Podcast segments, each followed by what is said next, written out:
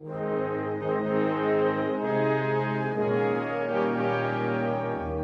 Staat hat jahrelang seine eigenen Bürgerinnen und Bürger ausspioniert. Bei jedem siebten ist eine sogenannte Fische angelegt worden. Die Swissair hat Schulden im Betrag von 7,8 Milliarden Franken. Gewählt ist mit 125 Stimmen. est élu avec 125 voix.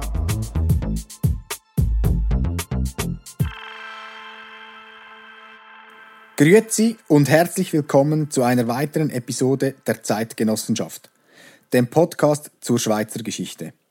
Mein Name ist Fabian Trinkler und ich freue mich enorm auf die heutige Folge, da wir uns mit einem meiner persönlichen Lieblingsthemen beschäftigen, der schweizerischen Wirtschaftsgeschichte im 20. Jahrhundert.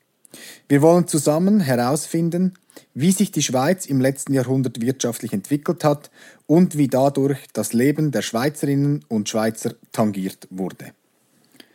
Da dies ein umfassendes Themengebiet ist, werden wir dazu zwei separate Episoden machen.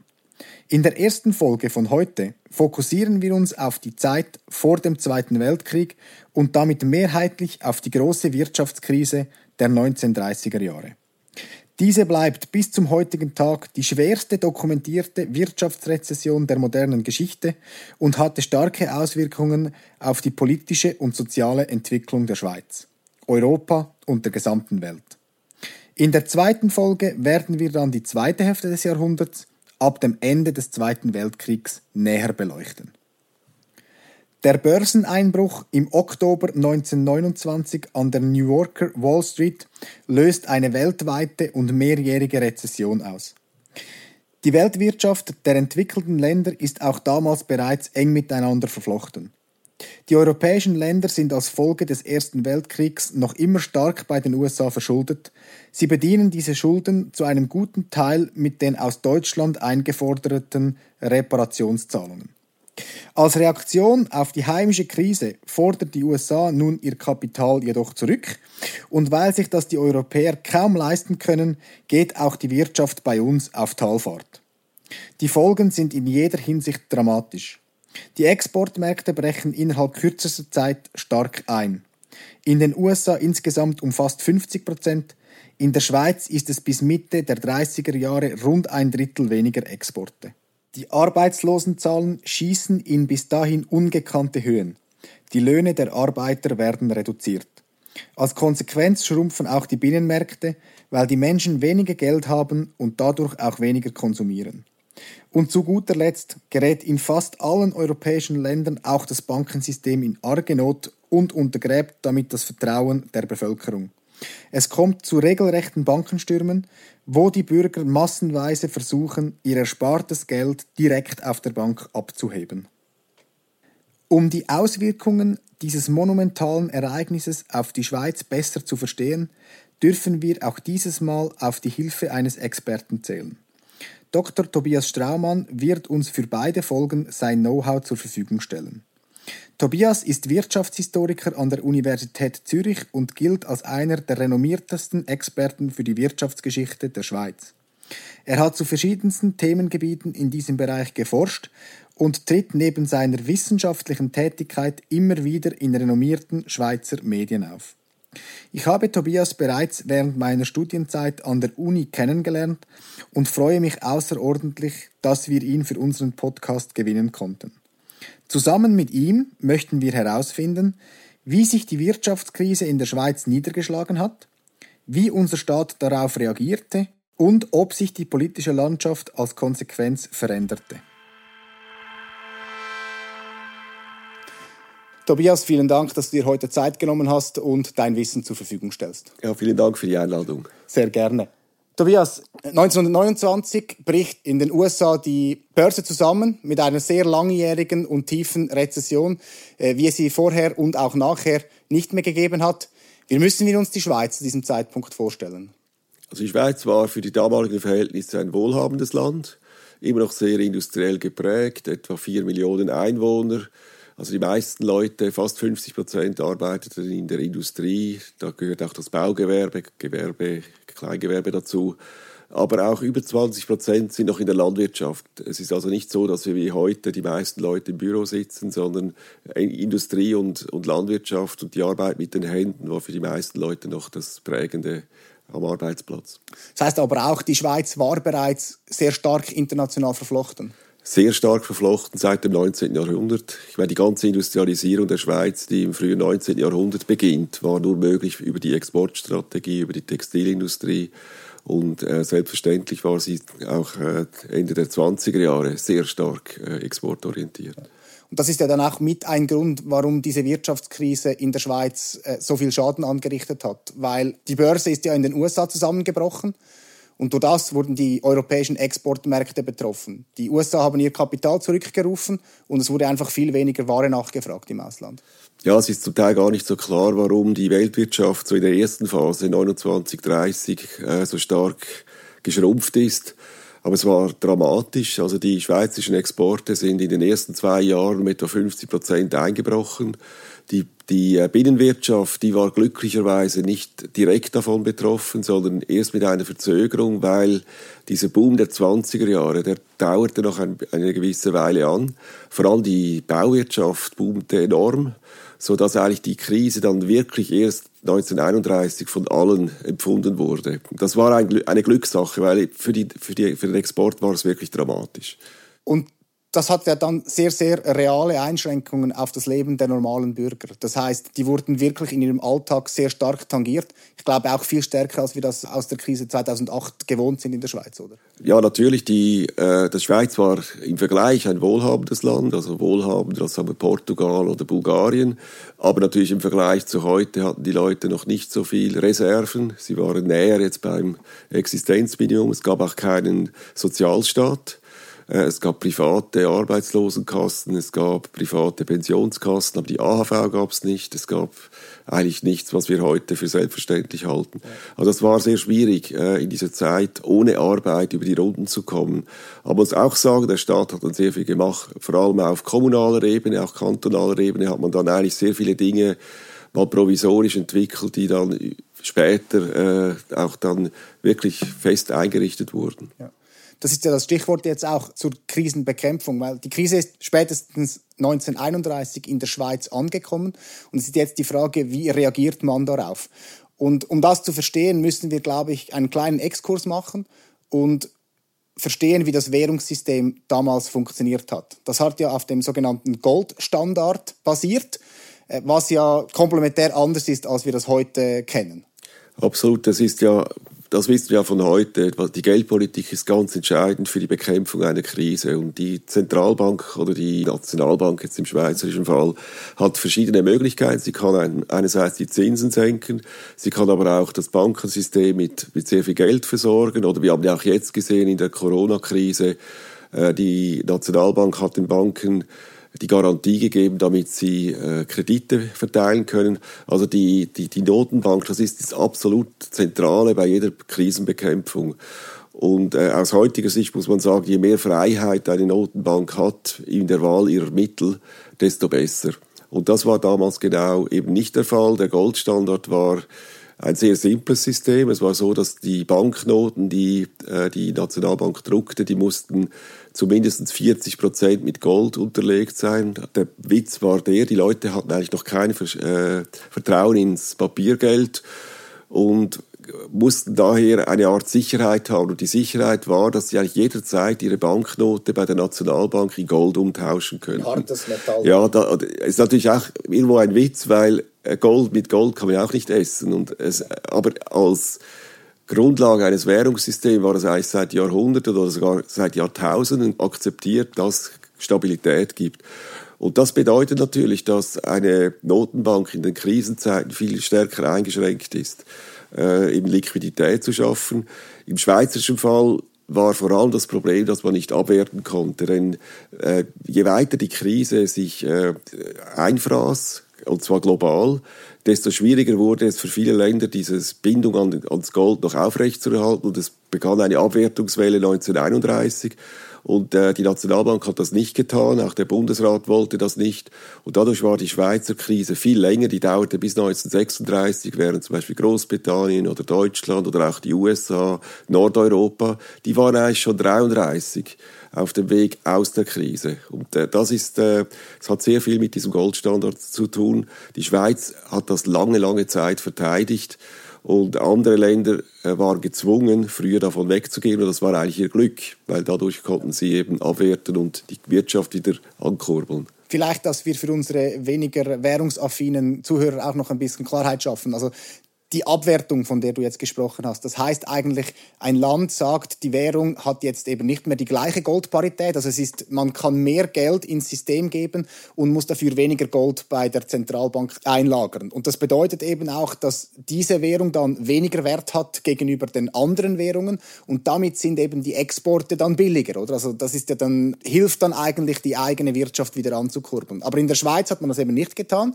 Der Goldstandard wurde quasi als sakrosant angesehen sehen. Und das hat ja auch ganz, ganz spezifische Gründe in unserem Fall. Also bei der Abwertung eben ist einerseits die Exportgeschichte sehr wichtig. Und das wäre gerade bei der Schweiz sehr gut gewesen. Es ist aber auch so, dass die Importe nachher besser geschützt sind. Die Importe werden ja plötzlich sehr viel teurer. Also es ist ein doppelter Mechanismus. Und eben das Dritte ist, dass die Nationalbank dann frei Geld schaffen kann, weil sie wieder mehr Spielraum hat. In der Schweiz äh, hat man oft gesagt, das sei jetzt typisch schweizerisch, irgendwie konservativ. Äh, mittlerweile sieht die Forschung ziemlich anders, auch die internationale Forschung. Der Grund war der, die Schweiz hatte einerseits sehr hohe Goldreserven, das heißt, sie konnte sich immer wieder verteidigen gegen diese Attacken, die auch äh, in der Schweiz stattfanden. Also man versuchte auch hier zu spekulieren auf eine Abwertung. Und das andere ist, äh, das ist wie beim Euro heute.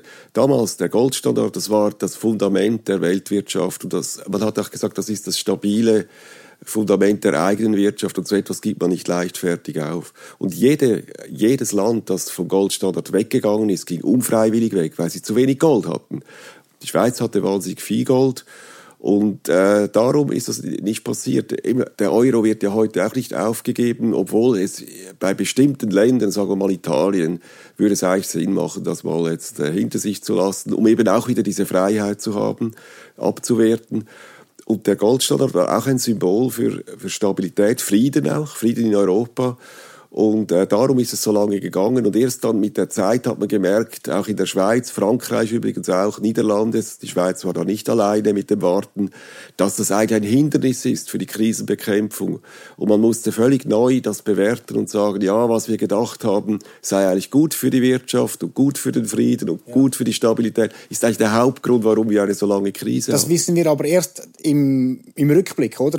Auch die Schweiz ist 1936 nicht freiwillig vom Goldstandard abgerückt. Sie wurde eigentlich dazu gezwungen, weil Frankreich eben auch abwerten musste und damit eigentlich die letzte Bastion gefallen ist. Oder? Genau, es war so, Frankreich war das letzte große Land, war sich ein wichtiger Handelspartner und die Holländer auch. Und ja. dann hat man genau gemeinsam dann, ja, eigentlich contre dann gemerkt, ja, das geht nicht, wir müssen unsere Wirtschaft wieder ankurbeln. Und vielleicht noch ein Wort, es gab ja auch diese Gold-Standard-Mentality. Das heißt quasi, dieser, dieser Goldstandard hat ja vor allem in der Phase vor dem Ersten Weltkrieg, das ist die sogenannte Zeit des Internationalismus, also man sagt so von 1900 bis 1914, war die ja unglaublich effizient und das war eine unglaubliche Boomphase. Und man hat immer wieder darauf verwiesen und gesagt, hey, das hat ja so gut funktioniert, das muss auch weiterhin funktionieren. Oder? Das ist genau der Punkt. Äh, der Erste Weltkrieg war ja eine absolute Katastrophe. Und man glaubte, wenn man wieder an die Zeit vor dem Krieg anknüpfte und eben der, äh, der Goldstandard, obwohl der heute nicht mehr so bekannt ist, aber das war damals ganz zentral. Man dachte, wenn wir das wieder haben, Währungsstabilität mit Metall darunter, ja. dann haben wir wieder Freihandel. Eben nochmals, wir haben wieder Frieden. Freihandel, Frieden, Stabilität, zuverlässige äh, Geldversorgung dass das eben erklärt, warum das nachher so schwierig war, davon Abschied zu nehmen. Und, und im Nachhinein muss man sagen, man hat äh, die Folgen des Ersten Weltkriegs vollkommen unterschätzt. Ja. Äh, vor dem Ersten Weltkrieg war die Wirtschaft viel liberaler. Nach dem Ersten Weltkrieg hatte man, äh, das ist jetzt keine Bewertung, man hatte natürlich viel mehr regulierte Arbeitsmärkte, es gab mehr Kartelle. Es war einfach nicht, das Umfeld stimmte nicht für den Goldstandard. Und, und das ist dann eine Tragödie, dass man äh, 29, 30, 31 nicht sofort gemerkt hat, dass man wirklich Abschied nehmen muss von diesem System. Und das, äh, ja, das, aber das macht, wir machen ja die gleichen Fehler, die wir dann im Nachhinein sehen. Oh, wir hätten früher, früher entscheiden müssen, etwas zu ändern, was wir für absolut zentral gehalten haben. Und wir werden ja auch in der nächsten dieser Wirtschaftsepisoden werden wir sehen, dass das nicht das letzte Mal war, dass eben die Nationalbank äh, zu spät reagiert hat und sich von einem sehr etablierten System äh, verabschieden ja, Also Nationalbanken sind generell müssen konservativ sein. Ja. Sie, und Geld ist, hat etwas mit Vertrauen zu tun und wenn man zu sprunghaft damit umgeht, verliert man natürlich äh, die ganze Glaubwürdigkeit. Darum ist es eigentlich fast die Regel, dass, dass Notenbanken jetzt nicht nur in der Schweiz eher zu spät als zu früh kommen. Jetzt machen wir aber vielleicht noch mal einen Sprung zurück zu 1931. Also diesen Goldstandard wollte man nicht aufgeben, hat ihn dann eben bis 1936 auch verteidigt. Aber man hat ja dann versucht, ein anderes Rezept anzuwenden, um die Krise zu bekämpfen. Und das ist ja auch etwas, was wir heute eigentlich nicht mehr erleben. Das ist eine sogenannte Deflation. Vielleicht könntest du kurz erklären, wie das funktioniert, weil war sehr, einschneidend direkt für die Bevölkerung. Genau, also die 30er Jahre, das war eigentlich bisher und ja zum Glück die einzige Zeit, wo wir nicht nur ein, eine stark schrumpfende Wirtschaft hatten. Also muss, muss ich doch mal vorstellen. In den USA oder Deutschland ist die Wirtschaft um ja, etwa ein Viertel geschrumpft. Arbeitslosigkeit je nach Region bis 30, sogar 40 Prozent.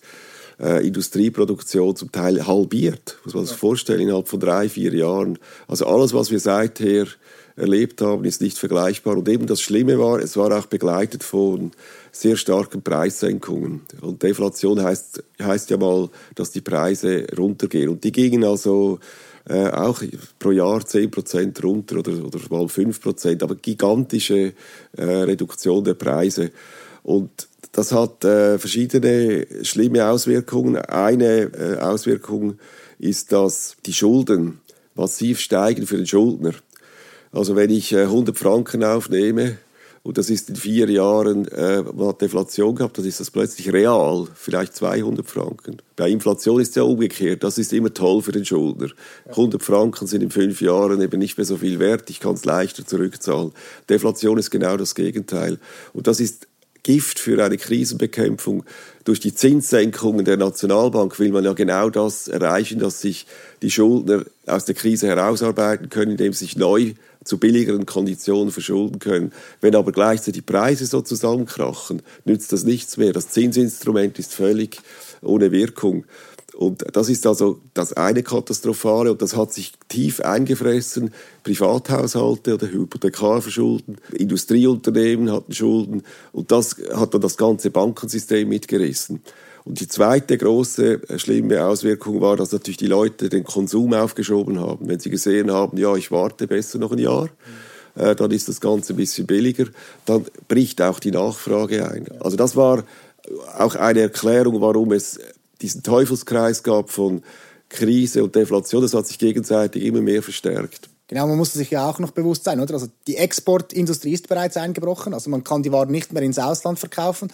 Der Binnenmarkt hat noch bis 31 etwas zur Minderung beigetragen, aber dann hat man diesen Binnenmarkt eigentlich selber zerstört, weil man hat natürlich, wenn man eine deflationäre Lage hat, senkt man ja auch die Löhne. Also anstatt eines Teuerungsausgleiches, wie wir es heute kennen, zwar ist auch nicht mehr so etabliert wie auch schon, aber eben einen Teuerungsausgleich, um die Inflation quasi ähm, am Laufen zu halten, hat äh, die Industrie oder die Arbeitgeber haben einfach gesagt, ihr verdient jetzt 10, 20, zum Teil war es ja sehr hohe Einbußen, weniger. Ja, was machen die Leute? Sie konsumieren noch weniger. Das heißt, im Inland können auch keine Waren mehr verkauft werden und eben dann ist der angesprochene Teufelskreis in vollem Gange. Ja, genau. Also das ist genau der, der Punkt, dass natürlich die Löhne dann nach unten angepasst werden. Allerdings, was man dann auch beobachtet, ist, dass das nicht vollständig gelungen ist. Okay. Also von den Unternehmen, vor allem von den Exportunternehmen, die Probleme hatten, weil er das Ausland abgewertet hat. Oder überall war plötzlich, äh, die Schweizer waren 30 Prozent waren die teurer oder sogar 40 Prozent. Und dann musste man natürlich die Kostenstruktur der äh, Unternehmen, die mussten die, die, Löhne, im Prinzip hätten sie die Löhne 30, 40 Prozent senken müssen, aber das war natürlich absolut aussichtslos. Das, ja. äh, das geht nicht, das akzeptieren die Leute nicht.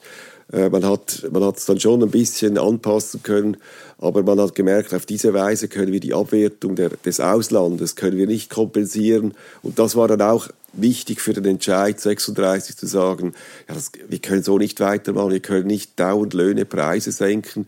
Äh, das gibt einen Aufstand, es wird politisch überhaupt nicht populär. Wir, können, wir müssen den anderen folgen. Und das, übrigens, das ist eine ähnliche Situation, die wir in Südeuropa gehabt haben. Äh, die südeuropäischen Länder waren tendenziell zu teuer, verschuldet, zu wenig Exporte. Und dann haben die auch begonnen, Löhne und Preise zu senken. Und es hat auch nicht funktioniert und dazu geführt, dass eigentlich alle etablierten Parteien von Griechenland bis Portugal haben einfach die Wahlen verloren. Das, das, so eine Politik ist verheerend. Ja. Und in den 30er Jahren kann man sagen, das hat man das erste Mal probiert und, und gelernt, dass es nicht geht. Das Traurige war, dass man das in Europa nachher äh, nochmals probiert hat, 20, so 10, 12 bis, bis 15. Das, das, das ist verheerend, das, das funktioniert nicht. Die Löhne an die Inflation anpassen ist viel einfacher, weil die Leute dann im Prinzip vordergründig Lohnerhöhung bekommen. Ja. ja, und du sprichst es ja jetzt eigentlich auch an. Also es ist natürlich auch für die Stimmung im Land Gift. Und die politischen Auseinandersetzungen haben ja auch in der Schweiz dann stattgefunden. Und das ist, glaube ich, ein weiterer wichtiger Aspekt dieser Krise. Aber vielleicht, um das noch ein bisschen in Relation zu setzen. Also die Krise war verheerend, aber sie war nicht so stark ausgeprägt wie im Ausland. Und es ist ja dann auch interessant zu sehen, dass in vielen europäischen Ländern hat diese Krise zu sehr, sehr großen politischen Verwerfungen und Umstürzen geführt. Das prominenteste Beispiel ist natürlich die Machtergreifung von Hitler 1933. Dazu hast du auch ein Buch geschrieben, wo du sehr schön aufzeigst, wie die, wie die Finanzkrise, die vorhergehende Finanzkrise dazu beigetragen hat, wie diese vorher eigentlich völlige Außenseiterpartei plötzlich in den Mainstream rutschen konnte. Und in der Schweiz hat diese Auseinandersetzung auch stattgefunden, oder? Aber es gibt eben im Gegensatz zu anderen Ländern dieses direkt äh, demokratische Element. Genau, das ist so gewesen, dass die Krise nicht so schlimm war, weil die Schweizer Wirtschaft relativ flexibel war. Und zum Beispiel im Gegensatz zu Deutschland war die Verschuldung des Staates gegenüber dem Ausland, das war ja das äh, Hauptproblem für Deutschland, die gab es eigentlich nicht. Also der, der Schweizer Staat, sowohl Bund, Kantone, Gemeinden, die waren nicht wirklich verschuldet, die hatten Spielraum und tatsächlich, ich glaube auch, ich meine, das, die direkte Demokratie stabilisiert eben gerade in, in äh, Krisenzeiten, weil die Oppositionsbewegungen ja die Möglichkeit haben, ihre neuen Konzepte äh, zu testen. Und bei einer repräsentativen Demokratie versucht man ja diese Kräfte links und rechts draußen zu halten. Das gibt dann oft äh, große Wahlerfolge, diese Kräfte. In der Schweiz waren es äh, waren es auf beiden Seiten, hat man äh, versucht, neue Konzepte einzubringen. Äh, die, ich würde sagen, die rechten Konzepte waren viel radikaler, antidemokratischer. Die Totalrevision der Bundesverfassung wurde 1935, kam die an die Urne. Die, die. Die hat, aber die hat wirklich, die wollte die Demokratie mehr oder weniger abschaffen. Die wurde mit, mit äh, drei Viertel der Stimmen abgelehnt. Also da, da sieht man auch, es gab Bewegungen rechts, aber äh, die waren erfolglos, muss man einfach so sagen. Und links war es die Kriseninitiative und da, die, kann, die schließt sehr schön an, an das an, was wir gerade besprochen haben. Die wollten eben stoppen, diese äh, dauernden Lohnsenkungen. Genau. Aber es war natürlich keine wirksame Krisenbekämpfung, weil ja diese Lohnsenkung war ja nur nötig, weil man nicht abgewertet hat. Und ja. die Linke hat damals interessanterweise nie gefordert, man müsse abwerten. Äh, sie hat auch Angst gehabt, dass sie da einen Tabu äh, verletzen würde und dann abgestraft würde. Und das zeigt eben auch, dass das nicht einfach eine politische Frage war, für oder gegen den Goldstandard, für oder gegen Abwertung, sondern der Konsens war von links bis rechts sehr breit. Man hatte das Gefühl, Abwertung, das ist, das macht man nicht, das ist gefährlich. Nein, nicht unschweizerisch, einfach ist gefährlich, zerstört den sozialen Frieden. Und man hat in jedem Land diese Debatte. Jedem Land. Es ist überhaupt nicht äh, spezifisch schweizerisch. Genau, und dann sind wir auch beim nächsten Punkt. Oder? Also die Auseinandersetzung zwischen Arbeitgeber und Arbeitnehmer hat eben auch stattgefunden, oder? Und das ist dann eigentlich, aber wurde dann langfristig auch zum Glücksfall für die Schweiz, weil man konnte einen gut schweizerischen Kompromiss finden und konnte sich eben dann gegen Ende der Krise auch wieder verständigen. Ja, genau. Also die Kriseninitiative ist ja viel knapper abgelehnt worden. Die ja. hat über 40 Prozent der Stimmen erreicht. Und in der Schweiz ist es ja immer so, wenn eine Initiative viel Stimmen erreicht, wird sie ja doch irgendwo berücksichtigt. Ja. Und man hat gemerkt, ja, der Widerstand ist zu groß gegen diese Politik und wir müssten neue Wege finden. Man muss auch sagen, die SP hat es in den 30er Jahren dann äh, verstanden, allmählich wirklich äh, in die Mitte zu rücken. Sie hat äh, schon Mitte der 30er Jahre Ja gesagt zur Landesverteidigung, weil sie gesehen hat, dass die Bedrohung vor allem von Deutschland, aber auch Mussolini, war ja auch schon da. Schon seit den 20er Jahren Genau. gemacht, oder? Ja, also das hat man gemerkt, da muss man etwas tun, da kann man nicht mehr die Armee äh, abschaffen oder, oder, oder, oder mindestens äh, ihr keine Mittel mehr geben. Und äh, dasselbe auch beim Verhältnis gegenüber den Arbeitgebern. Und es hat sich eigentlich schon vor 37 abgezeichnet. 37 kommt dann das erste sozusagen sozialpartnerschaftliche Abkommen zustande zwischen der Uhren, in der Uhrenmetallindustrie, also der, das hauptsächlich in Solothurn ist das äh, sehr stark gewesen. Aber es wurde dann verallgemeinert. Auch in der Bauwirtschaft kommt dann ein sogenannter Landesmantelvertrag zustande, also wo man sich auch äh, gegenseitig verspricht, wenn man Konflikte hat, sitzt man am Tisch, bis es geht. Keine Streiks, keine Aussperrungen. Und wenn es dann immer noch nicht geht, kann man noch den Staat als Schiedsrichter dazu nehmen. Also das ist so. Also das sieht man ganz generell in der Schweiz. Es gibt diese gewaltigen Auseinandersetzungen und so ab der zweiten Hälfte der 30er Jahre beginnt man viel mehr in die Mitte zu rücken und sich gegenseitig zu verständigen und eben die Sozialpartnerschaft, die vorher schon Vorläufer hatte, gewinnt wirklich an Stärke äh, gegen, gegen Ende der 30er Jahre. Ist eine gute Ausgangslage natürlich dann auch für den Zweiten Weltkrieg, weil man intern sich eigentlich bei den wichtigsten Fragen bereits gefunden hatte. Ja. Das ist ja dann eigentlich, kann man sagen, zwar eine sehr starke Rezession, aber eben dann die Reaktion darauf hat dann gewisse Traditionen geschaffen, die dann sehr, sehr lange der Schweiz auch Positives gebracht haben. Genau, und also man kann natürlich bei der Sozialpartnerschaft auch daran hinweisen, dass es schon im 19. Jahrhundert gibt erste Gesamtarbeitsverträge in einzelnen Branchen. Es ist übrigens in allen kleinen Staaten in Westeuropa so, dass sich das herausbildet. Und man kann eigentlich eher, äh, man muss vielleicht so sagen, dass der Erste Weltkrieg und die großen Auseinandersetzungen, die haben das eigentlich nur verzögert. Es hätte wahrscheinlich sonst sogar früher schon äh, mehr Basis bekommen, weil die Zeit des Klassenkampfs ging dann allmählich zu Ende, aber sie wurde noch einmal verlängert durch, die, durch den Ersten Weltkrieg. Aber es, es, die 30er Jahre sind wirklich eine Zeit, wo man an vielen Orten einen Schulterschluss ja. sieht, vor allem eben in den kleinen Ländern, die, wo man eben ja, miteinander anders umgehen muss. Es ist nicht so polarisiert wie in den großen Ländern. Und dann gibt es aber dann wie gar keine richtige Erholung, weil man schlittert dann mehr oder weniger sehr schnell in den Zweiten Weltkrieg und dann stellt sich das Ganze sowieso noch, noch mal wieder auf den Kopf. Ja, nur kurz vielleicht darf, darf ja. ich noch, also die Abwertung, die bringt eine gewaltige Erholung, etwa ein Jahr lang. Es kommt dann leider noch einmal zu einer kurzen Weltrezession und dann kommt der Krieg. Aber die, die Abwertung, ja. das spürt man innerhalb von Wochen, wenn nicht, also Monaten, würde man sagen. Und viele sind völlig überrascht. Und es, und es ist wichtig, die Abwertung ist eben auch wichtig für die Sozialpartnerschaft, weil man da plötzlich wieder sieht, die Wirtschaft läuft und jetzt können wir darüber nachdenken, wie wir die Gewinne verteilen. Ja. Während vorher war es nur dieses absolut deprimierende äh, Kosten senken, Kosten senken. Ja. Also das ist wichtig. Die Abwertung hat enormen Erfolg gebracht und eine unglaubliche Befreiung und Entspannung innenpolitisch. Sehr gut. Was ich jetzt zum Schluss dieser Episode noch gerne ansprechen würde. Wir versuchen hier in der Zeitgenossenschaft auch immer Bezüge zur Aktualität äh, herzustellen. Und ich glaube, wir haben es auch schon angesprochen, aber diese Reaktion auf die letzte größere Weltwirtschaftskrise 2008, 2009, die wurde ja dann eben wahrscheinlich auch unter anderem aus der Erfahrung in der Geschichte, wurde die ganz anders angegangen. Es wurde nämlich sehr, sehr viel Liquidität ins System gepumpt, nicht nur in die kriselnden Banken, oder das sind die großen, die quasi verstrickt waren in das Ganze, sondern es wurde einfach geschaut, dass möglichst viel Geld in diese Wirtschaft fließt, damit die sich selber erholen kann. Ja, genau, also das ist absolut klar und äh, man hat da wirklich äh, auch die Lehren aus den 30er Jahren gelernt, insbesondere auf die Geldpolitik. Eben, wir haben keinen Goldstandard mehr, also kann man sich fast nicht mehr vorstellen. Die, die Nationalbanken standen eigentlich auf der Seite und schaut, wie das zusammenbricht. Heute ist das nicht so. Allerdings, das ist, gehört auch zur Geschichte. Man vergisst natürlich auch viele Lehren. Und eine Lehre, die man komplett vergessen hatte, war die Anfälligkeit des Bankensystems. Und die 30er Jahre sind nicht nur eine Zeit, wo eben die Geldpolitik nicht gut funktioniert und mit, mit Währungen, sondern die Banken brechen überall zusammen. Und auch da äh, hat man zu, zu wenig gemacht. Und das hat man vergessen, dass eben in großen Krisenzeiten das Bankensystem absolut zentral ist. Und das, das ist äh, eine Lehre, die wir erneut machen mussten. Und wenn wir das aber vorher gewusst hätten, wäre natürlich diese Finanzkrise viel weniger schlimm, wenn überhaupt ausgebrochen.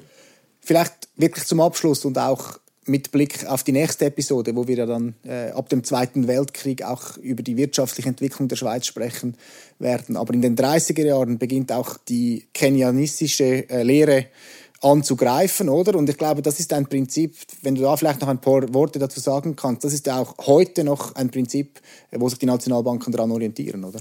Ja, also man muss ein bisschen aufpassen, was das eigentlich genau heißt. Also was Keynes gesagt hat und was der Keynesianismus ist, das ist nicht immer genau das Gleiche. Ich, okay. Keynesianismus ist so, dass man eben nicht nur mit der Geldpolitik eingreift, also Zinsen senken, Liquidität schaffen, sondern dass auch das Parlament und die Regierung Pakete verabschieden, was wir jetzt in der Corona-Krise haben, um bestimmte Branchen zu stützen oder überhaupt einfach die Nachfrage anzukurbeln. In der Schweiz sind es meistens Bauinvestitionen, wenn das geht. Jetzt geht es nicht, weil die, Bauindustrie boomt schon, da kann man nicht noch ankurbeln. Aber es ist eigentlich diese Doppelstrategie. Und man muss aufpassen, dass man das nicht in jeder Krise übertreibt.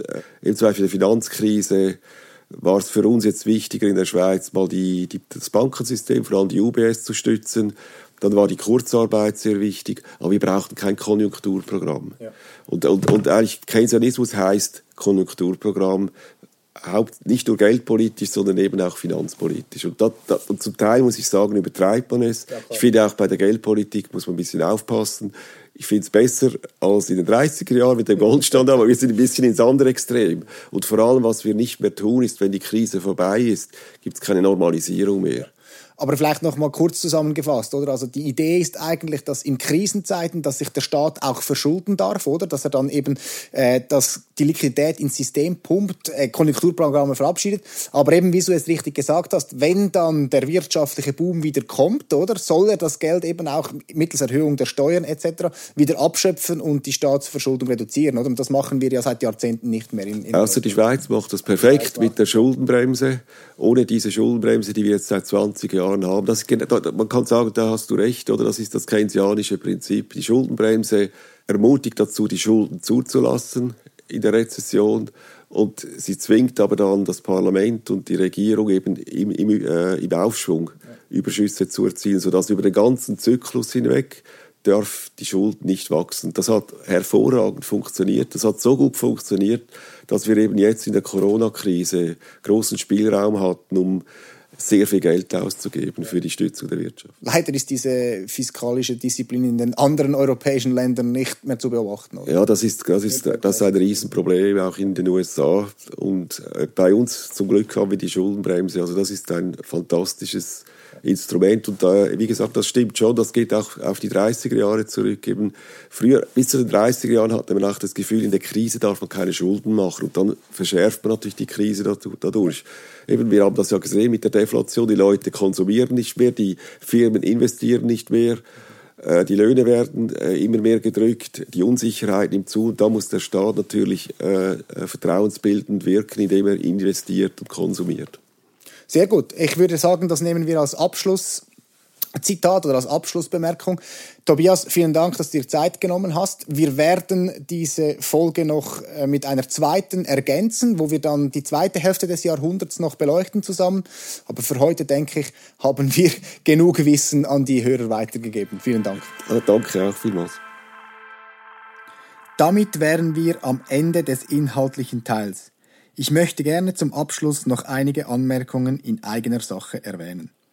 Unser Podcast wäre nicht möglich ohne die Unterstützung des professionellen Tonstudios Tongarage in Bar. Die Tongarage hilft uns bei allen Audiothemen, von der Aufnahme über die Bearbeitung bis hin zum selbst komponierten Jingle. Mehr Informationen findet ihr unter www.tongarage.ch. Mehr Informationen zum Podcast selber und den Personen dahinter findet ihr jederzeit unter www.zeit-genossenschaft.ch oder anders gesagt www.zeit-genossenschaft.ch. Dort sind auch die einzelnen Episoden mit den dazugehörenden Show Notes aufgeführt. Wir veröffentlichen dort weitere Informationen rund um das Thema und auch zu unseren Gästen. Zusätzlich bemühen wir uns, Links oder Hinweise zu erwähnen, wie zum Beispiel das heute referenzierte Buch von Tobias Straumann zur Bankenkrise in Deutschland. Wenn euch unser Format gefällt, freuen wir uns auf eine Rezession bei Spotify, Apple Podcast oder überall dort, wo man unseren Podcast hören kann. Eure Beiträge helfen uns, die Bekanntheit zu vergrößern und den Inhalt mit einem breiteren Publikum zu teilen. Und zu guter Letzt könnt ihr auch direkt mit uns in Kontakt treten. Schreibt dafür ein E-Mail an info@zeit-genossenschaft.ch. Wir freuen uns über jegliches Feedback, Ideenvorschläge für weitere Episoden und die Diskussion mit der Community. Damit sind wir am Ende dieser Episode. Es bleibt mir nur noch, euch eine gute Zeit zu wünschen. Bleibt gesund und bis zum nächsten Mal, wenn es wieder heißt Schweizer Geschichte mit der Zeitgenossenschaft. Euer Fabian Trinkler. Ciao zusammen.